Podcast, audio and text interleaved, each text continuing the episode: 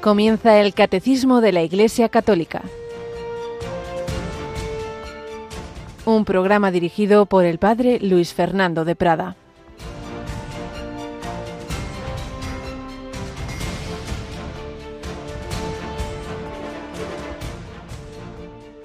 Todo el que por mí deja casa, hermanos o hermanas, padre o madre, hijos o tierras, recibirá cien veces más y heredará la vida eterna. Alabado sean Jesús, María y José, muy buenos días. Hoy la liturgia nos trae este Evangelio porque celebramos esa fiesta de San Benito, patrono de Europa, y ciertamente en él se cumplió esta palabra.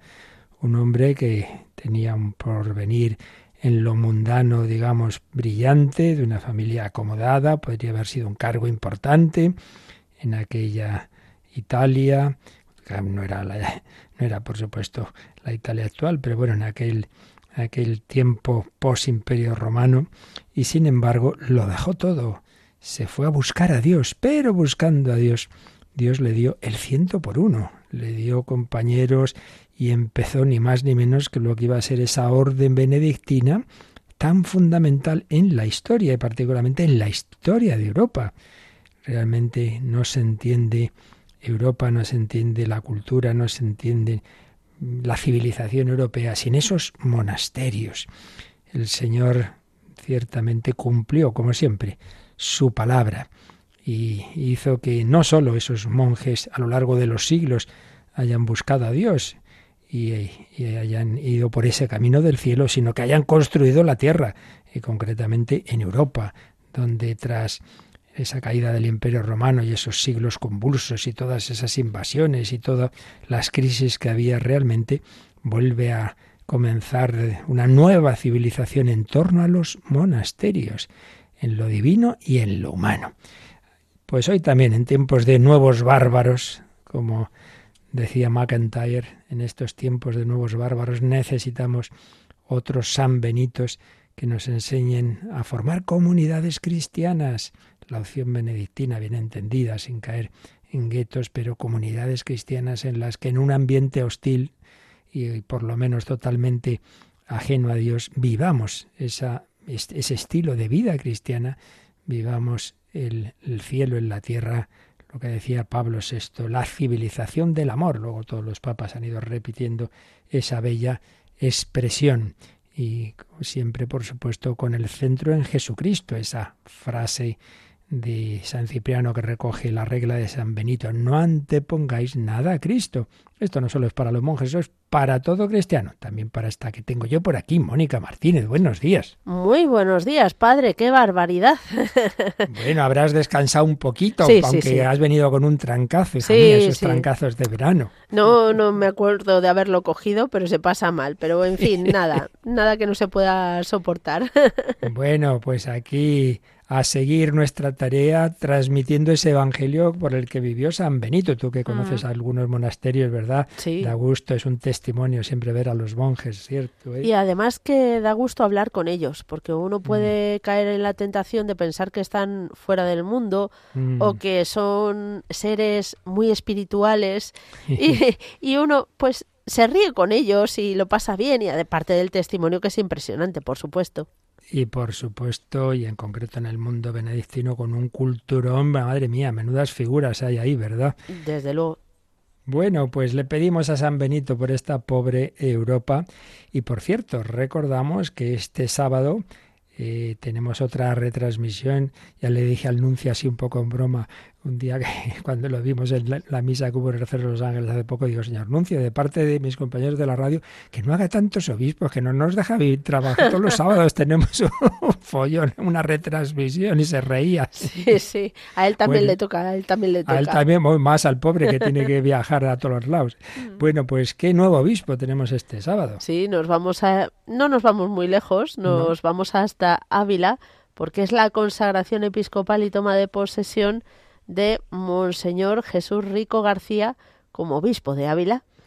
Hermosísima ciudad amurallada, la ciudad de otra, otra santa que dejó todo y, y si los monasterios benedictinos han marcado Europa, los carmelitanos no menos, eh, de otra manera. Muy bien, pues nada, bajo la, la intercesión de San Benito y de Santa Teresa, la que encomendamos a este nuevo obispo que será consagrado este, este sábado a las 11, 10 en Canarias. Vamos adelante con este día, vamos a pedir a San Benito que nos ayude a, vivir esa Eucaristía, centro de los monasterios. Seguimos en esta primera sección, hemos interrumpido durante un tiempo la vida de los padres de Santa Teresita para recoger anécdotas eucarísticas y de momento unas cartas que un obispo filipino escribía sobre la adoración eucarística, tan importante, tan importante para todos nosotros.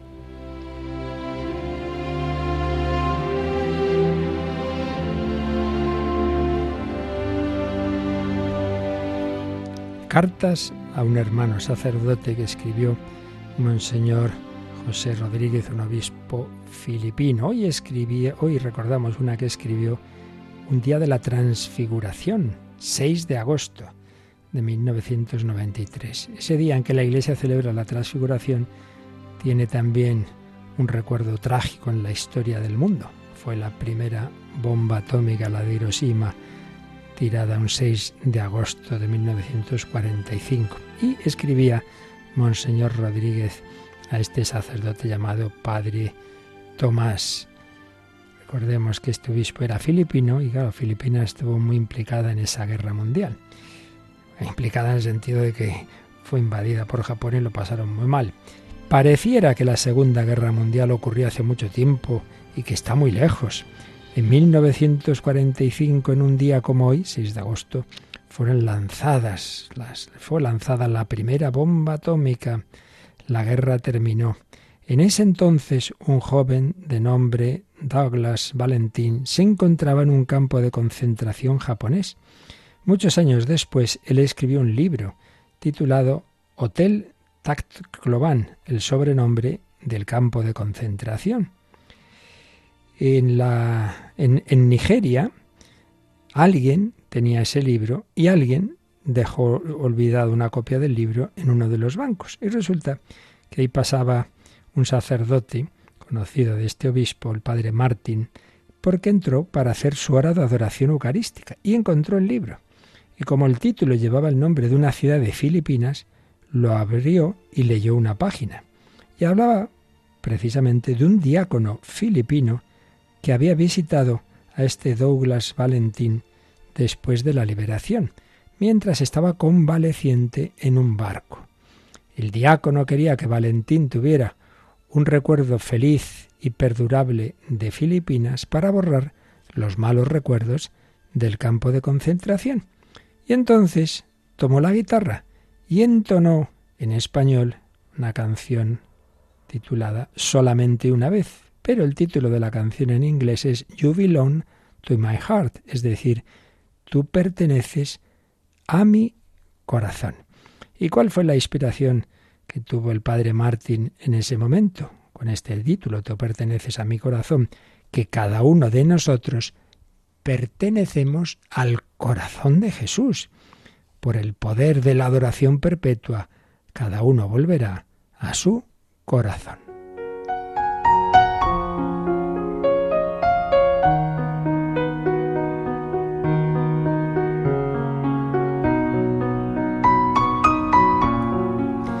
Pero siguen las coincidencias, entre comillas, providenciales. El padre Martín estaba contando esta historia a dos, a dos misioneros del Santísimo Sacramento que se iban a ordenar sacerdotes, estaban en el aeropuerto de Cebú esperando el vuelo. Entonces un joven los vio y les preguntó si podía cantarles una canción. Pues mira tú por dónde les entonó precisamente esa canción. Tú perteneces a mi corazón. Y se preguntaba Monseñor Rodríguez, en este aniversario del lanzamiento de la primera bomba atómica, ¿no deberíamos reflexionar sobre esto? Si algo hecho por el hombre puede ser utilizado con semejante fuerza destructiva, aún no hemos empezado a comprender el poder constructivo del amor infinito de Dios en el Santísimo Sacramento. Pedro, Santiago y Juan presenciaron la transfiguración de Jesús en el Tabor. El mundo entero presenciará la gloriosa transfiguración de Cristo en el Santísimo Sacramento y tendrá el efecto exactamente opuesto al de las bombas lanzadas en Japón. En la transfiguración de Cristo en el Santísimo Sacramento habrá una explosión de energía divina que liberará el poder de su amor y renovará la faz de la tierra. Entonces el mundo verá el poder verdadero. Todo se renovará, todo pertenecerá a su corazón, todo se hará uno.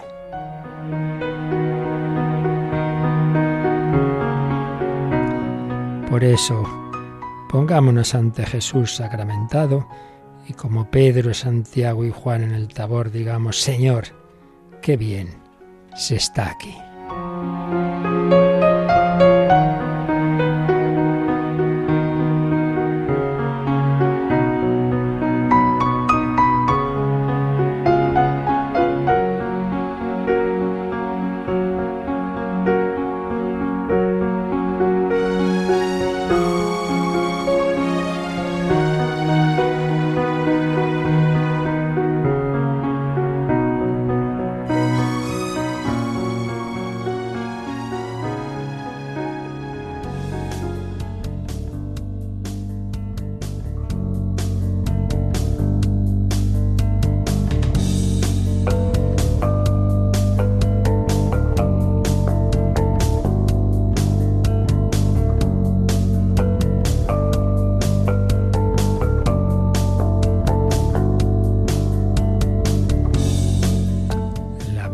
Atómica de la energía divina, del infinito amor del corazón de Dios, del corazón de Cristo presente en la Eucaristía. Bueno, pues estamos insistiendo en ese punto central, el más difícil sin duda de explicar y para nuestra fe de la presencia de Cristo en la Eucaristía. Parece, sigue pareciendo pan y vino, pero eh, creemos esa palabra de Jesús. Esto ya no es pan y vino, esto es mi cuerpo, esto es mi sangre. Entonces, ¿qué ha pasado? Ha habido una conversión de la sustancia del pan y del vino en la sustancia del cuerpo, sangre, alma y divinidad de nuestro Señor Jesucristo.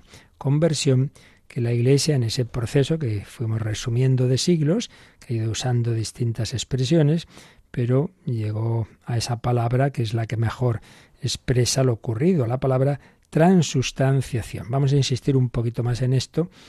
Eh, sé que esto es complejillo, pero bueno, ya es lo último que nos queda así, digamos, difícil o más difícil, lo demás que nos queda la Eucaristía es más fácilmente explicable y comprensible, pero conviene que profundicemos, aunque haya siempre alguna cosa, como no podía ser de otra manera, que se nos escape en este misterio. En primer lugar vamos a releer porque quizá hubo alguna cosa que la dije un poco deprisa y vamos a explicarla un poco más. Y lo que nos decía el último número que vimos, el 1377, si el 1376 recogía un texto del concilio de Trento, donde eh, ese concilio que, que, sobre todo respondía a las crisis que se estaban generando por la revolución protestante, y ahí es donde se recogía toda una historia anterior. Ya vimos que esto no es ningún invento del Concilio de Trento, todo esto viene de antes, la profundización que la Iglesia hace sobre esas palabras que están desde el principio y sobre esa liturgia que desde el primer momento tenemos los testimonios de esa fe de todos los cristianos en la presencia de Jesús, que se genera de una manera misteriosa en esa celebración eucarística. Y entonces el 1376 nos recordaba que, dado que Jesucristo dijo que lo que ofrecía bajo la especie de pan era su cuerpo, siempre se ha mantenido en la Iglesia esta convicción, esa convicción de que por la consagración del pan y del vino se opera la conversión de toda la sustancia del pan en la sustancia del cuerpo de Cristo, de toda la sustancia del vino en la sustancia de su sangre, y que la Iglesia de una manera adecuada y muy conveniente ha llamado a esa conversión, a ese cambio, transustanciación. Pero luego el número siguiente se preguntaba o recogía la respuesta del Concilio de Trento a otra pregunta. Bueno, ¿y eso en qué momento de la misa ocurre? Vamos a releer ese número 1377. La presencia eucarística de Cristo comienza en el momento de la consagración y dura todo el tiempo que subsistan las especies eucarísticas. Cristo está todo entero presente en cada una de las especies y todo entero en cada una de sus partes, de modo que la fracción del pan no divide a Cristo. Como ya decíamos, pero vamos a insistir porque esto es muy importante, aquí básicamente hay tres afirmaciones, tres afirmaciones. Eh, vamos a dejar un momento en la primera y vamos a la segunda y la tercera. La segunda, que esa presencia de Cristo eh, dura todo el tiempo en que subsisten las especies eucarísticas, es decir, mientras se mantengan como, como tal esa apariencia del pan y del vino, mi, por ejemplo, una vez que lo comulgamos y ya se disuelven, pues claro, acaba desapareciendo. Se, ya se, se disuelven, son asumidas por el cuerpo humano, pero esos minutos que podemos calcular en el caso de, de una forma normal, digamos, en unos 10 o 12 o 15 minutos, bueno, pues entonces esa sigue esa presencia de Cristo, lo cual tiene una implicación muy importante, muy importante.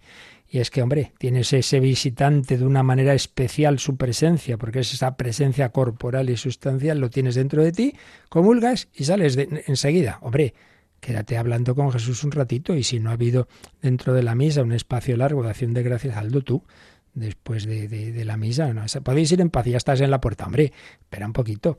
Entonces eso es un, detalle importante.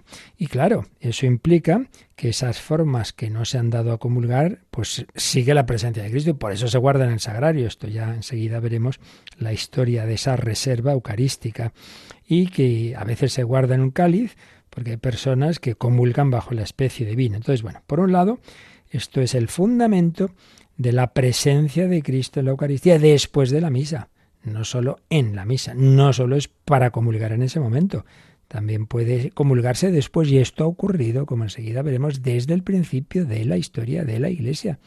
Desde el principio se llevaba la comunión a los enfermos. Bueno, eso por un lado. Eh, tercera afirmación de este número. Cristo está todo entero presente en cada una de las especies y en cada una de sus partes. Por eso decíamos que no hay que caer en una visión eh, así como muy ingenua, como si al partir la forma le estamos haciendo daño a Cristo. Hombre, no, no, porque es una forma de, de, presencia en que el cuerpo no está sujeto a las circunstancias de nuestra vida actual, sino que es un cuerpo glorioso, transfigurado, que, que, que no, no, no, tiene esa, esa esclavitud a las, a las leyes eh, que, a nosotros nos parecen inmutables aquí. No, no, ya lo vemos en Cristo resucitado. Está en el cenáculo, está en, en Maús, atraviesa las paredes, etcétera, etcétera. Pues también se parte la forma, no te preocupes, que en un trocito pequeñito está el mismo Jesucristo que, que puede que ha recibido el sacerdote en la forma grande o, o bebiendo un poquito del cáliz. Y la primera afirmación es la que vamos a explicar un poquito más. ¿Cuándo empieza esa presencia en la misa? Bueno, desde luego, lo que nunca ha habido duda es que se ocurre en el, entorno, en, esa, en esos momentos de oración en que el sacerdote está haciendo las oraciones, que ya San Justino hacía alusión a ellas, sin precisar cuáles eran exactamente, pero pues haciendo esas oraciones sobre ese pan y vino que han sido llevados al, al altar, pues antes, en lo que hoy llamamos el ofertorio, en esa plegaria eucarística. Lo único que ocurre es que la única, digamos, discusión que ha habido, un momento de duda, en, la, en la reflexión teológica, es que, como ya decíamos y sabemos, pues claro, por, por los avatares de la historia, eh, cuando se divide eh, el imperio romano y eso afecta a la iglesia, pues el mundo oriental y el mundo occidental, en el mundo oriental siempre se ha dado mucha importancia a la, al Espíritu Santo, a la invocación al Espíritu Santo. Entonces, en las liturgias orientales eh, hay una invocación al Espíritu Santo, al que se pide que descienda para transformar los dones, pero esta invocación, esta epíclesis, en esas, o por lo menos en bastantes liturgias orientales, ocurre después de haber hecho el relato de la institución, después de decir las palabras de Jesús, esto es mi cuerpo, esto es mi sangre. Entonces, hubo algunas discusiones, aunque la liturgia eucarística griega y latina en lo esencial eran iguales, pero sí que hubo esa discusión. Si los orientales pensaban que hasta que no se hacía esa invocación al Espíritu Santo, no se había producido la consagración, no se había hecho presente Jesucristo. Mientras que en la teología occidental siempre ha estado claro que lo que las, las, palabras que realmente realizan la consagración son las de la institución de la Eucaristía. Desde el momento que el sacerdote hace ese relato y dice esto es mi cuerpo, esto es mi sangre, se hace presente Jesucristo. Este es el dato seguro. Simplemente lo que hay que ver es que en el mundo oriental se ve las cosas como más en su conjunto. Dice, bueno, lo importante es que a lo largo de esa plegaria eucarística se realiza la consagración. Y nosotros concretamos más, decimos, no, no, no. Concretamente, una vez que ya se dicen esas palabras, eso es lo fundamental. Entonces, también en la tradición litúrgica occidental, esto es lo que el otro día no explicamos, aunque ya algo habíamos dicho en otro momento, hay una epíclesis después de la consagración. Pero ojo, esa epíclesis no es para pedir que venga el Espíritu Santo a realizar la consagración, ya está hecha, sino que es para que el Espíritu Santo actúe en nosotros, los que asistimos a la Eucaristía, y seamos también nosotros transformados, nos vayamos configurando a Cristo, configurando a Cristo, la recibamos la Eucaristía con fruto.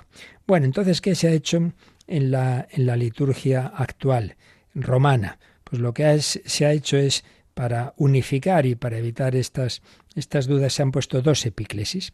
Una primera epíclesis antes de la consagración, en la que pedimos que se realice esa consagración, que, que el Señor realice esa transformación. Pero curiosamente, eh, por lo menos en, la mayor parte de las plegarias, no está dirigida al Espíritu Santo, sino al Padre. Pedimos al Padre que, transforme, por el Espíritu desde luego, esos dones, ese pan y vino en el cuerpo y la sangre del Señor. Por ejemplo, también en la liturgia mozárabe, es que ha habido y hay distintos ritos litúrgicos, había una epíclesis, esa se dirigía a Jesucristo antes de la consagración. Se le pedía que se hiciera presente Jesús y que con su presencia virtual, es decir, con su fuerza, con su poder, hiciera esa conversión real y sustancial. Bueno, entonces tenemos en nuestra liturgia la, la romana. Una primera epíclesis en que invocamos que el Espíritu Santo transforme el pan y el vino, y una segunda después de la consagración, después del relato de la institución, una segunda después, en este sentido como en el mundo oriental, pero desde luego nosotros tenemos claro que desde el momento de decir esas palabras, esto es mi cuerpo, esta es mi sangre, se realiza ya esa presencia de Cristo. Y luego invocamos al Espíritu Santo para que nos transforme a nosotros también, a imagen eh, o nos vaya configurando cada vez más, nos vaya configurando con nuestro Señor Jesucristo. Bien, esto un poco como insistencia en, en, la explicación de este número que nos habla del momento. Por eso, por eso, como norma práctica, que muchas veces nos preguntáis, ¿no? Pero a ver, ¿cuándo hay que arrodillarse en este? Pues bueno, el momento en que el sacerdote extiende las manos sobre el pan y el vino y mm, empieza precisamente la epíclesis, esa primera epíclesis, ese es el momento clave, porque ahí eh, estamos ya invocando al Espíritu Santo para que realice, para que se realice esa conversión, ese milagro de la transformación que la Iglesia llama transustanciación. Entonces ahí nos arrodillamos, pero realmente el momento en que ocurre esa, esa conversión, esa transustanciación, es cuando el sacerdote termina esas palabras, tomad y comed todos del porque esto es mi cuerpo, será entregado por vosotros. Y por eso, como explicaremos en los números siguientes, en, eleva la sagrada forma y ahí es donde realmente adoramos. Antes estamos de rodillas, bueno, pues para estar preparados, pero es ahí, es ahí el momento de adorar. El sacerdote muestra a Jesús para que lo adoremos. Una vez que ha terminado esa primera parte. Luego dirá lo mismo con el cáliz y lo mismo lo eleva para que adoremos porque ya no es vino, ya es la sangre que por supuesto también ya lo vimos, no es que sea la sangre separada, ¿eh? sino la sangre en el cuerpo resucitado y vivo. Es decir, en ambos casos es Cristo resucitado y vivo. Pero en un caso las palabras se dirigen directamente al cuerpo que incluye la sangre y en otro se dirigen directamente a la sangre que, que está en el cuerpo. Así que eso en cuanto al momento. Pero vamos a profundizar un poquito y repito que soy consciente de que esta parte es un poquito complicada, pero como siempre también decimos, este programa intentamos pues eh, entrar todo lo que se pueda a un nivel sin hacer unas clases de teología eh, eh, de especialización, evidentemente, pero bueno, sí que intentamos ir un poquito más a, fondo de los temas que en otros programas. Y, es bueno tenerlo en cuenta porque a veces hay pues podéis oír cosas que conviene saber de dónde vienen y, en fin, tener clara la, la, la doctrina de la Iglesia. Sobre esa palabra transustanciación, pues algunos han dicho, no, es que esto, claro, depende de una determinada filosofía. La filosofía de Santo Tomás, que a su vez se apoya en la filosofía de Aristóteles. Entonces Aristóteles hablaba de que en todas las cosas hay que distinguir la sustancia y los accidentes. Entonces, claro, pues la Iglesia se apoyó en esa filosofía de Aristóteles y bueno, eso es una cosa muy opinable. La filosofía de Aristóteles ya está pasada de moda y otras filosofías, por tanto, ¿por qué vamos a hablar de sustancia? Ojo, eso no es verdad. La Iglesia, en esos documentos en los que ha definido esa presencia de Cristo y ha dicho que estaba muy bien dicha la palabra transustanciación, cuando ha distinguido esos elementos, nunca ha dicho sustancia y accidentes, que eso sí que sería, podría uno pensar que era la filosofía de Aristóteles. No, señor, ha dicho sustancia y especies, que no es lo mismo. Especies es decir, la apariencia. No, eh, la Iglesia no asume en sus definiciones dogmáticas no asume nunca como tal una filosofía. Sí que presupone una filosofía sensata, realista, que dice que las cosas son como son y que podemos conocer la verdad, porque si no, pues todo lo demás perdería su sentido. Pero no una determinada línea filosófica. Y en este sentido, los teólogos dicen que en los diversos concilios que hubo durante siglos, sobre todo en la Edad Media y en el propio concilio de Trento, entre los, los padres conciliares, es decir, los obispos y luego los teólogos que estaban allí asesorando, eh, había mm, de diversas corrientes. Había una corriente, ciertamente quizá la más mayoritaria, pero nunca con una mayoría absoluta, de, de mm, teologías inspiradas sobre todo en Santo Tomás, pero había también una teología eh, de tipo escotista, de los más de los franciscanos, incluso nominalista. Entonces, al haber tres líneas, nunca se hacía una definición dogmática que fuera solo de una de las líneas. Incluso pues se señala como providencial el que hubiera esas diferencias, porque así realmente lo que se expresaba en la fe iba por encima de discusiones y por encima de corrientes filosóficas. Y por eso cuando la Iglesia define la transustanciación, está usando la palabra en un sentido básico, en un sentido, no, ya digo, como si fuera eh, la sustancia contrapuesta a los accidentes de la filosofía aristotélica. Lo que está diciendo es que en toda realidad, y esto enseguida insistiremos en ello, pues está la, la cosa en sí misma y su manifestación y su expresión incluso podríamos decirlo ya eso sí, en términos de la filosofía moderna, está lo que será la esencia de la materia, que en el fondo nadie sabe lo que es, y su manifestación en la energía, esa energía cómo se manifiesta. Precisamente hablábamos de, la bomba atómica, pues cómo eh, eh, una determinada forma de actuación y de transformación de la materia genera una energía tremenda, en este caso una energía destructiva. Pues bien, la distinción entre la cosa en sí, o si queremos usar incluso las, los conceptos de, de, Kant, que no es que fuera precisamente una teología o una filosofía muy católica, pero él hablaba de la cosa en sí, el númenon, decía él, y eh, cómo se nos manifiesta el fenómeno. Entonces, simplemente es eso, que lo que la cosa en sí misma es, que repito, ahí hayan ido cambiando las, las teorías físicas y químicas y en el fondo seguimos sin saber qué es la, última esencia de la materia, si es que no lo sabemos. Y ahora os pondré algún ejemplo. Pues eso es lo que decimos que cambia. Y sigue siendo aparente a nuestros ojos la apariencia, la manifestación, la acción, digamos, hacia afuera, es lo que sigue mm, a nuestros ojos resultando igual.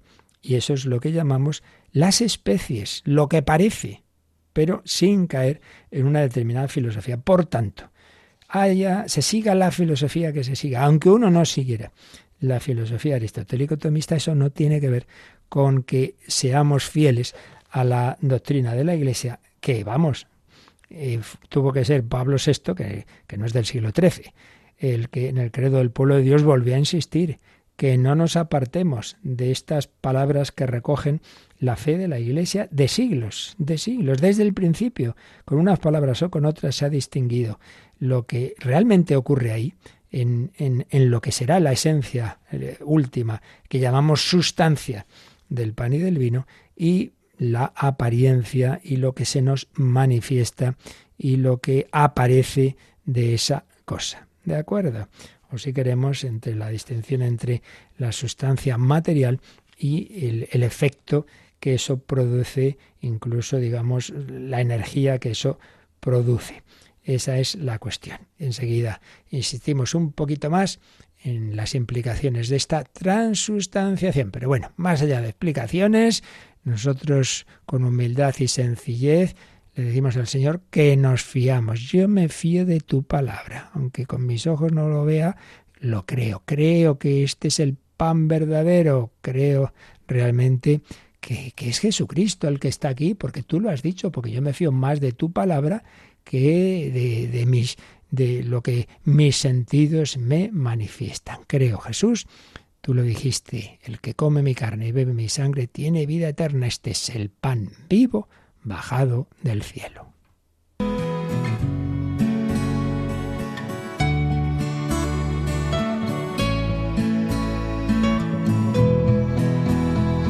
Jesús, el pan verdadero, quien coma de él, no pasará más hambre es el pan de la vida que del cielo bajó para ti, para mí.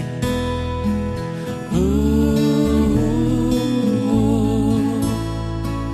tú que partiste el pan como señal de amor, siéntate hoy conmigo.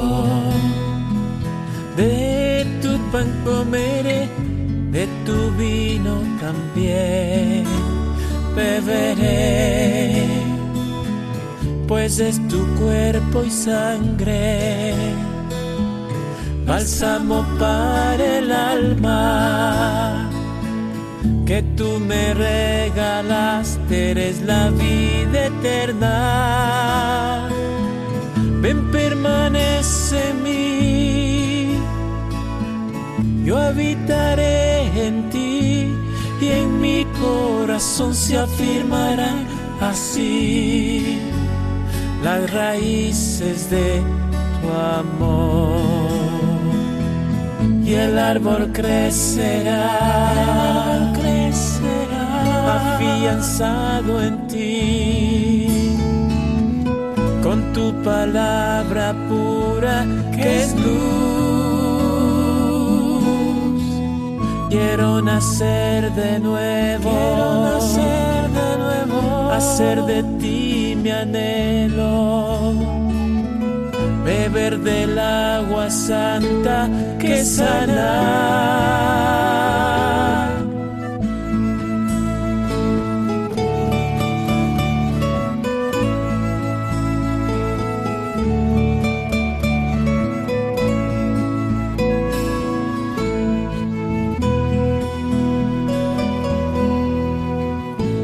se saciará, que nunca pasará, que recibiste tú a orillas del Jordán.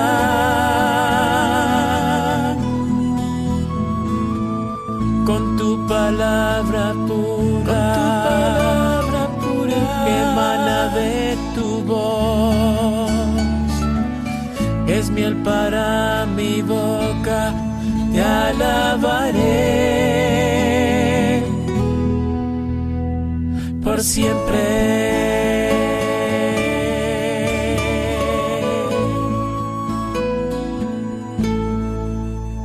El Catecismo de la Iglesia Católica en Radio María.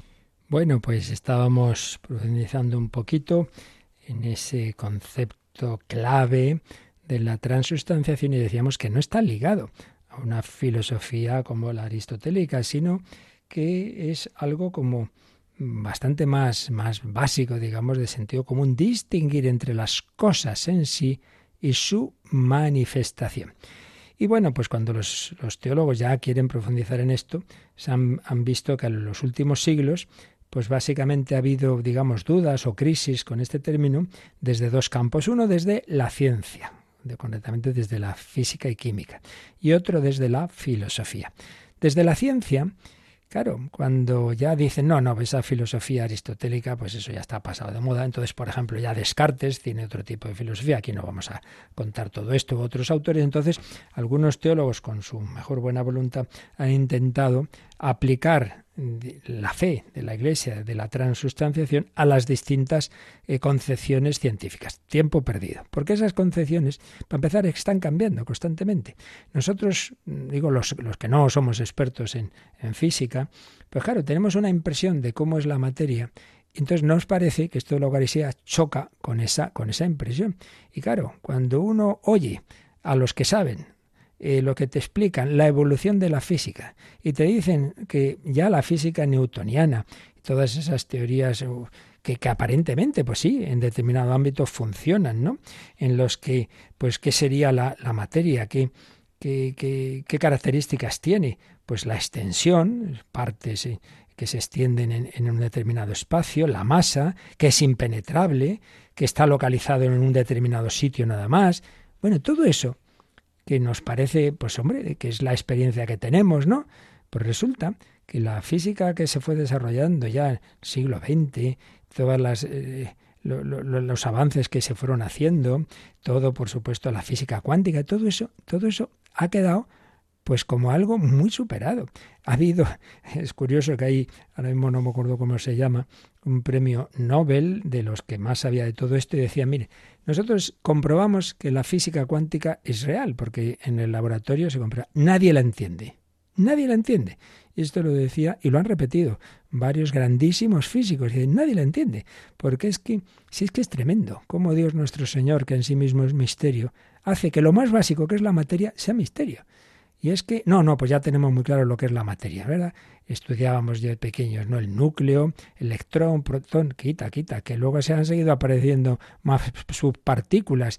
Y precisamente uno de los que nos explicaba estas cosas, sabio jesuita, ya fallecido hace años, el padre Manuel Carreira, no es que fuera simplemente un filósofo o que fuera un un historiador de la ciencia. No, no, es que era un científico. Desde jovencito, él me acuerdo que nos enseñó una vez un aparato que él, siendo adolescente, inventó para poder ver tranquilamente las estrellas, tal. Bueno, pues él estuvo en el equipo de un premio Nobel que descubrió los neutrinos, que es una de esas subpartículas. Bueno, con esto simplemente quiero deciros que el padre Carrera nos explicaba cómo la física moderna nos habla de propiedades de la materia que se han ido viendo ya con estos medios modernos, de nada, que han superado por completo esas características que nos parecía que eran inmutables. Eh, no, no, ya no es así. Todas las partículas son convertibles en pura energía, pueden sintetizarse también de la bruta energía de un choque. Ya no hay distinción clara entre lo que considerábamos más básico, la partícula, y algo que parecía accidental a ella, la energía. Pero por otro lado, la energía no puede localizarse exactamente, ni es impenetrable, ni es individualizada, ni forma estructuras estables. Estoy leyendo de una de sus obras. Ya no pueden afirmarse esas características como esencialmente necesarias. Y decía cómo eso de pasar de un sitio a otro a través de la materia es perfectamente explicable, porque a nosotros nos parece que una pared es algo como que nada, que está cerrado, dice que va, está lleno de huecos, las partículas pasan perfectamente. Y en fin, que no tenía que extrañarnos por ejemplo, lo, que vemos del cuerpo de Cristo resucitado. Bueno, pues por lo mismo, tampoco tiene que extrañarnos nada que en esa, digamos, en esa sustancia última que en el fondo seguimos sin conocer de la materia, Dios actúe. Y ha puesto otro ejemplo otras veces, ¿no? Que, si parece ser, y todo el mundo no lo creemos porque nos fiamos de, tantos científicos que se supone que no quieren engañarnos, que este universo tan increíblemente grande estuvo concentrado en un punto infinitesimal que estalla y que el famoso Big Bang. Si yo me creo eso, no voy a creerme que en la sustancia del pan y del vino Dios pueda hacer la conversión de, de hacer que sea realmente su cuerpo y su sangre.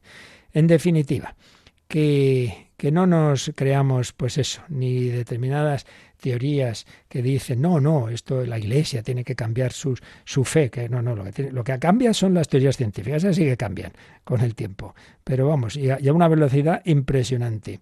Por tanto, no hagamos el tonto de supeditar lo que es lo que Dios nos ha revelado a teorías científicas que van cambiando. Hay una objetividad de la sustancia, hay una objetividad de las las especies siguen pareciendo, siguen manifestándose como pan y vino, pero nosotros creemos que la cosa en sí, la sustancia, ha cambiado. Y luego, y aquí es donde viene lo peor, entre comillas, vienen las dudas que han venido desde la filosofía. Entonces, claro, como estamos en, una, en un tiempo que esto ya viene de atrás, de la fenomenología con sus cosas buenas, que es ese sistema filosófico eh, para el cual lo principal es que la esencia de las cosas no es la cosa en sí, sino lo que la cosa es para mí.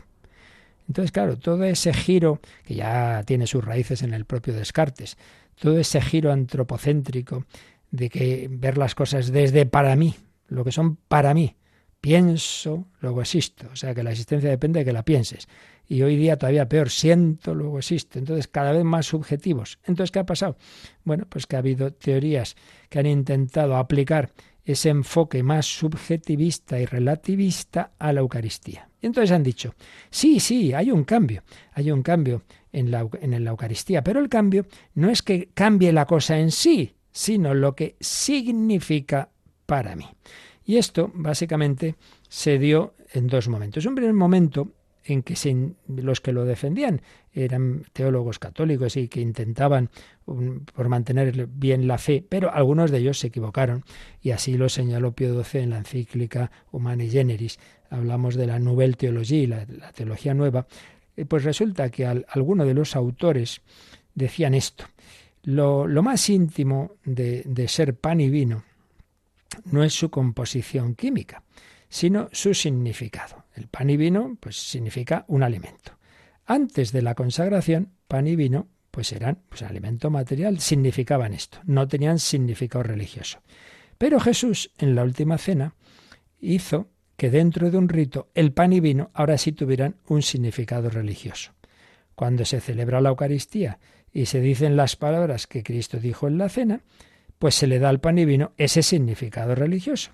Entonces no cambiaría nada en la realidad en sí.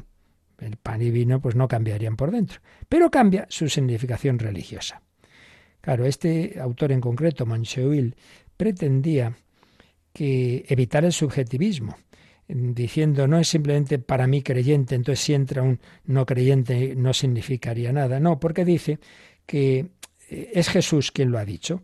Entonces, al ser Jesús quien le ha dado un nuevo significado, la presencia real no depende de lo que piense cada uno, sino de lo que pensaba Jesús. Bueno, bueno, bueno, bueno. Pero en definitiva, lo estamos dejando todo simplemente en un cambio de lo que significa para mí. Sea para Jesús, sea para el otro, significa. Pero como que Jesús no ha cambiado la esencia. Bueno, eso es un invento. Siempre que una cosa aparece de repente al cabo de los siglos en algún autor, y es contraria a todo lo que se ha dicho en los siglos anteriores, esto es muy sospechoso, porque hemos estado entonces 20 siglos aquí equivocándonos, entendiendo mal las palabras del Señor. Hombre, muy sospechoso. Entonces, esto no, no, no. Y de hecho, pues así lo señaló Pío XII y luego mm, Pablo VI, porque todavía se dijo más a lo bruto y, y con más radicalidad en la teología eucarística holandesa que hubo en los años 60 y que estaba ahí de, en aquellos momentos de crisis, que dio lugar a aquel famoso catecismo holandés y que tuvo que llevar a Pablo VI a, a, precisar una y otra vez una serie de verdades que eran negadas por esa teología holandesa y concretamente a publicar el credo del pueblo de Dios, al que ya hemos hecho referencia varias veces. Entonces, en esa teología holandesa había algún teólogo que decía, ya digo, con más radicalidad aún, que en lo que se había dicho años antes en la Nouvelle Theologie, básicamente era de autores franceses, pues algún autor decía, la esencia más íntima de las cosas es lo que significan para mí, ya ni siquiera para Cristo, para mí. Entonces, en la celebración eucarística se, hay un cambio de significado. Lo que era pan comienza a significar para mí el cuerpo de Cristo. Lo que era vino comienza a significar para mí la sangre de Cristo. Entonces llega a afirmar que Cristo está presente para el que cree y no para el que no cree. O sea, el subjetivismo ya sí que es total en esta, en esta teoría. Entonces hay un cambio de significado y también un cambio de finalidad, porque ese pan y vino ya no se destina a la comida material, sino al banquete espiritual. Con lo cual cambiaron en esta teoría la palabra transubstanciación, cambio de sustancia, en otros dos términos, transignificación y transfiguración cambia el significado y cambia el fin, el fin, la finalidad, cambia el sentido. Bueno, pues evidentemente que hay un cambio de finalidad y de sentido, sí, pero lo hay, como decía Pablo VI, ya en Mysterium Fidei, que hay ya también esa encíclica que sacó el Papa Pablo VI antes de terminar el concilio y luego aún más claro en el credo del pueblo de Dios, dice, sí, sí, hay un cambio de significado y de finalidad, pero como consecuencia de la transustanciación previa. Si cambia el sentido y la finalidad es porque ha cambiado la realidad. Realidad ontológica, dijo Pablo VI. La realidad en sí, lo creamos o no. Y ya he puesto el ejemplo varias veces. Cuando entró André Frosar, que era ateo furibundo, a, a, buscar a su amigo católico que no salía de la iglesia, dice, ¿dónde está este pesado? Voy a por él. Y entra en aquella iglesia de París y dice, ¿qué es eso que hay ahí? Y ve unas luces y, es que estaba el Santísimo expuesto. Y de repente, ese hombre que no creía en nada, desde esa Eucaristía que está en el altar expuesta, recibe como una luz tremenda que, que le cambia por completo, como una, una, inundación, un tsunami de gracia de Dios.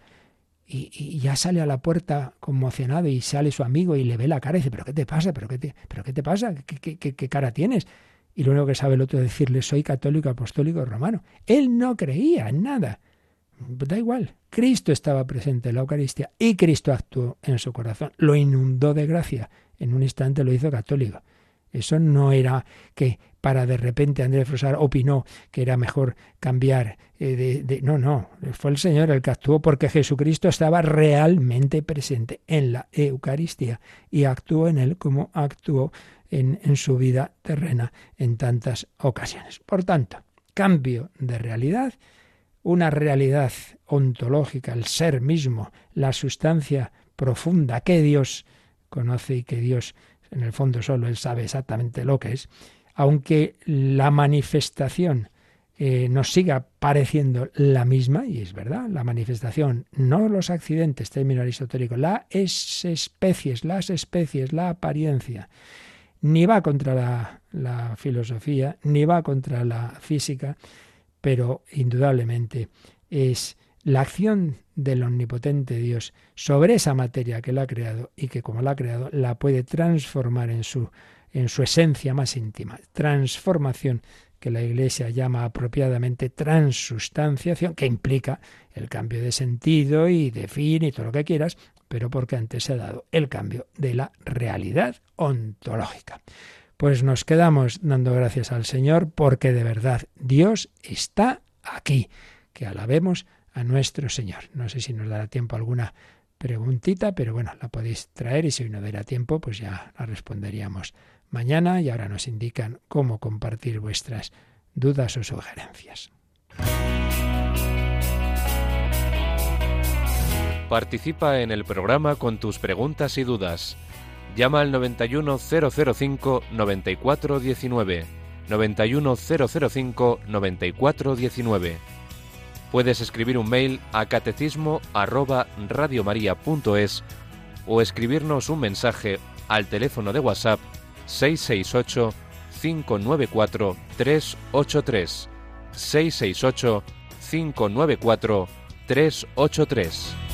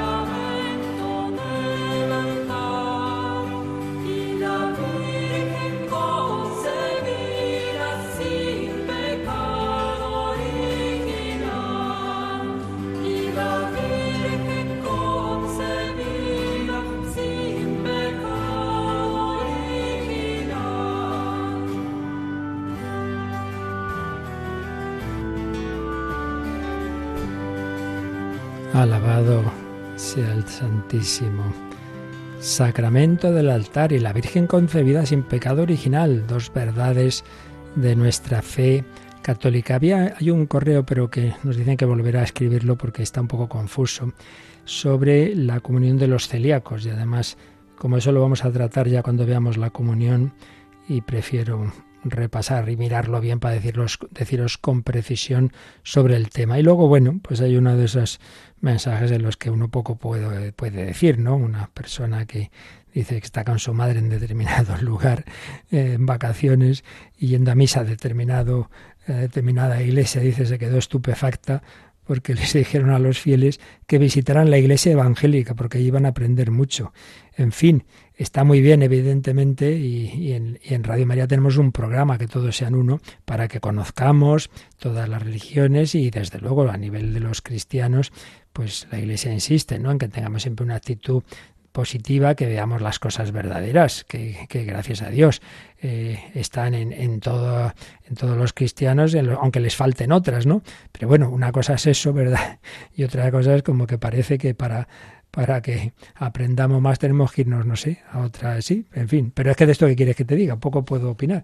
Eh, hablando así en general, aquí siempre decimos las cosas así en general, pero las particularidades, pues habría que hablarlo, ¿no? En concreto, a saber con qué sentido se dijo, a lo mejor simplemente, pues eso, pues que, que tengamos un, una actitud eh, cordial hacia todos y que veamos que hay personas, y esto es cierto, ¿eh? que de otras comunidades y que hay aspectos del Evangelio que pueden vivir mucho mejor que nosotros. Pues claro que sí, eso, eso, es, eso es verdadero. Pero una cosa es esa y otra cosa es cómo caer en ese relativismo de que, bueno, al final da igual ser católico, protestante, ortodoxo o budista. Pues no, no es igual. Como no es igual un, una mm, sabrosa napolitana y un pan seco. Pues no, no es lo mismo. Bueno, pues pedimos al Señor su, su bendición y eso, a, a, visitar a Jesús presente en los sagrarios, que para eso se ha quedado. La bendición de Dios Todopoderoso, Padre, Hijo y Espíritu Santo, descienda sobre vosotros. Alabado sea Jesucristo.